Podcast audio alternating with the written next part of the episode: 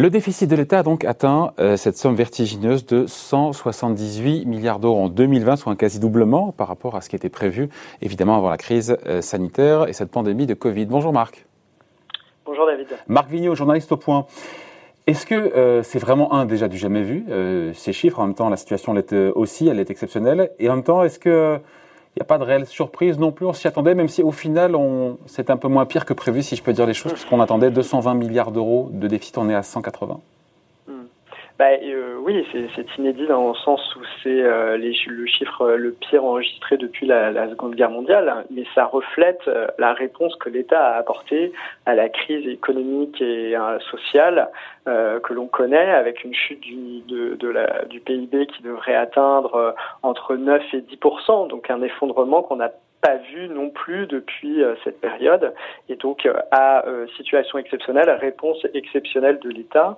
Et l'alternative, ça aurait été de laisser faire faillite énormément d'entreprises et donc faire laisser exploser le chômage beaucoup plus que ce n'est le cas et donc des dégâts économiques et sociaux bien plus importants. Donc on voit bien que dans toute l'Europe, la réponse a été la même et on a même tiré les leçons de la crise économique et financière euh, de 2008 où euh, la réponse avait peut-être été euh, un peu différente. Évidemment, l'ampleur de la récession n'était pas la même, mais voilà, ça, montre l'ampleur de la réaction de l'État. Là, on ne parle que de l'État, on ne parle pas des comptes de la sécurité sociale ni des collectivités locales. C'est en additionnant ces trois comptes qu'on arrivera à savoir quel sera le déficit public euh, pour 2020, mais euh, pour l'instant, on a ceux de l'État et l'État a euh, apporté une grosse partie de la réponse des administrations publiques à cette crise. Sans se noyer dans les chiffres, qu'est-ce qu'on retient au-delà du 178 milliards d'euros? Parce qu'il y a au niveau de l'État les dépenses, bien sûr, le surcroît de dépenses prévisibles, mhm. de soutien, d'urgence, et puis aussi les baisses de recettes fiscales, TVA, impôts sur les sociétés ou autres alors, il y a, y a, peut-être deux autres chiffres à retenir sans, sans en multiplier. Euh, D'un côté, les dépenses que l'État a faites pour répondre à la crise, donc c'est de l'ordre de 44 milliards. Donc ça, c'est euh, toute euh, les l'indemnisation, par exemple, du chômage partiel ou le fonds de solidarité. Hein, Ce sont les deux gros morceaux, ça. C'est, je crois, un peu plus de 20 milliards pour l'un et 10 milliards pour l'autre. Hein. Euh, alors voilà, euh, le chômage partiel, c'est je crois 18 milliards très exactement, mais il faut ajouter à cela la part de l'UNEDIC qui sera comptée dans les comptes euh, de la sécurité sociale au sens large. Donc, mais effectivement, ce sont les deux gros morceaux des crédits qui ont été déboursés, enfin débloqués pour faire face à l'urgence.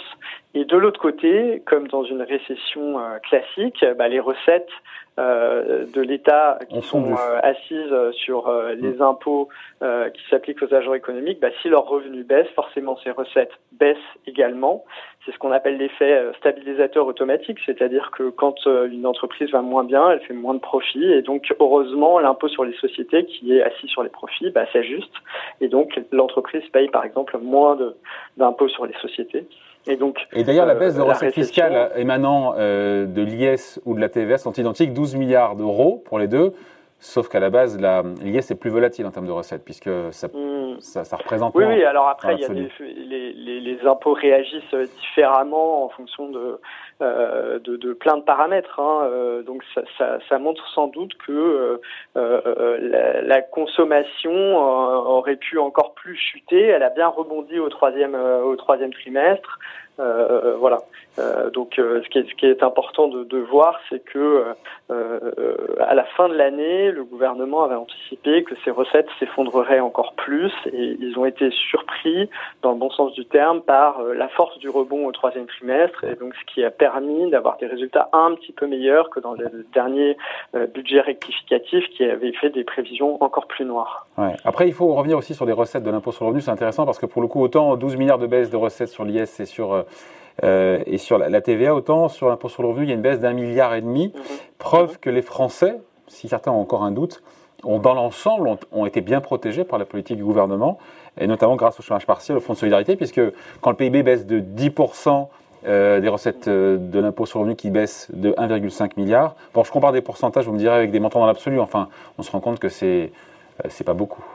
Cette baisse. Oui, oui, non, c'est sûr. Alors c'est ce que le gouvernement euh, veut, veut, faire passer comme message. C'est on a bien ah, préservé le revenu dans l'ensemble des ménages. Évidemment, il y a des ménages pour qui la crise est extrêmement difficile.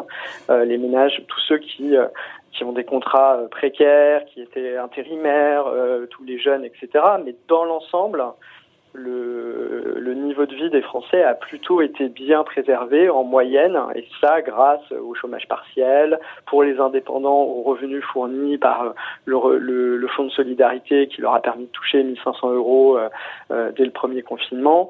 Euh, donc tout ça, ça a protégé les revenus. Après, il faut voir que l'impôt sur le revenu, c'est un taux qui s'applique aux revenus en direct de la personne Hein, sur la fiche de sur la fiche de paie, on le voit maintenant avec le prélèvement à la source, mais euh, on n'a pas encore l'ajustement des revenus euh, qui seront, euh, c'est-à-dire l'application du taux sur les revenus de 2020. On est encore, on applique un taux sur les revenus de 2019 hein, pour une partie.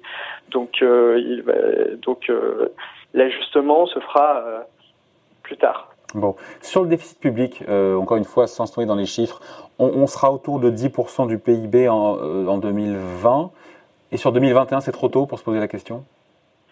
Sur l'évolution du PIB Sur le déficit public rapporté au PIB en ah, pourcentage euh, bah forcément, ils seront, ils seront euh, pour alors pour 2020, on n'a pas encore le chiffre et pour 2021 autour de 10 a priori pour 2020. Autour autour de 11% avait prévu le, le gouvernement mais euh, pour le, le, déficit, mais euh, il pourrait être un peu moindre que prévu. Euh, on attend encore de savoir les résultats de la sécurité sociale, notamment, où il y a quand même beaucoup de dépenses euh, pour financer notamment la campagne de test, qui, qui coûte très très cher. Marc, est-ce que d'autres budgets rectificatifs, il y en a eu quatre, je crois, l'an dernier, seront possiblement nécessaires dans les prochains mois? Sachant qu'on navigue un peu à vue, hein. on est en couvre-feu, possiblement en reconfinement, on en saura plus la semaine prochaine.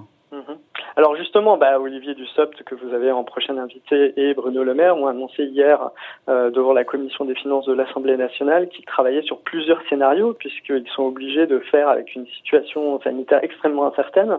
Et du coup, euh, ils pourront éviter un collectif budgétaire si la situation sanitaire reste à peu près stable, c'est-à-dire à peu près dans la, la situation actuelle. Mais, euh, ils pourront éviter un collectif budgétaire pendant les, les, prochains mois. Ils ont des marges de manœuvre, des crédits non consommés qui, qui avaient été prévus l'année dernière euh, euh, par prudence et qui pourront être reportés cette année. Mais en, revanche, en revanche euh, avec un troisième confinement, là, pour le coup, il faudra probablement faire un collectif budgétaire plus rapidement. Et euh, Bruno Le Maire a même envisagé une situation euh, pire dans laquelle le, ce troisième confinement serait suivi d'une situation sanitaire relativement dégradée, même sur la deuxième partie de l'année 2021.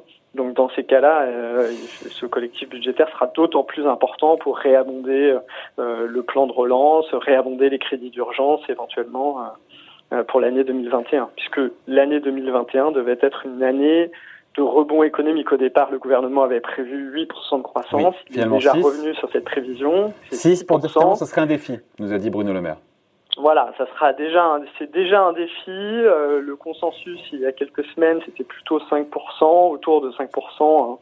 Euh, et là maintenant, euh, vu euh, le maintien des restrictions sanitaires pour tout un tas d'activités, les activités les plus touchées qu'on connaît, hein, la culture, les, bars, restaurants, le tourisme, l'événementiel, etc. bah ça risque ça risque d'être un, peu plus compliqué d'autant plus si euh, on, assiste à un troisième reconfinement. On n'en est pas encore là, on en saura plus dans les prochains jours. Merci en tout cas, explication signée Marc Vigneault, journaliste au point. Merci Marc, bonne journée. Merci David, au revoir.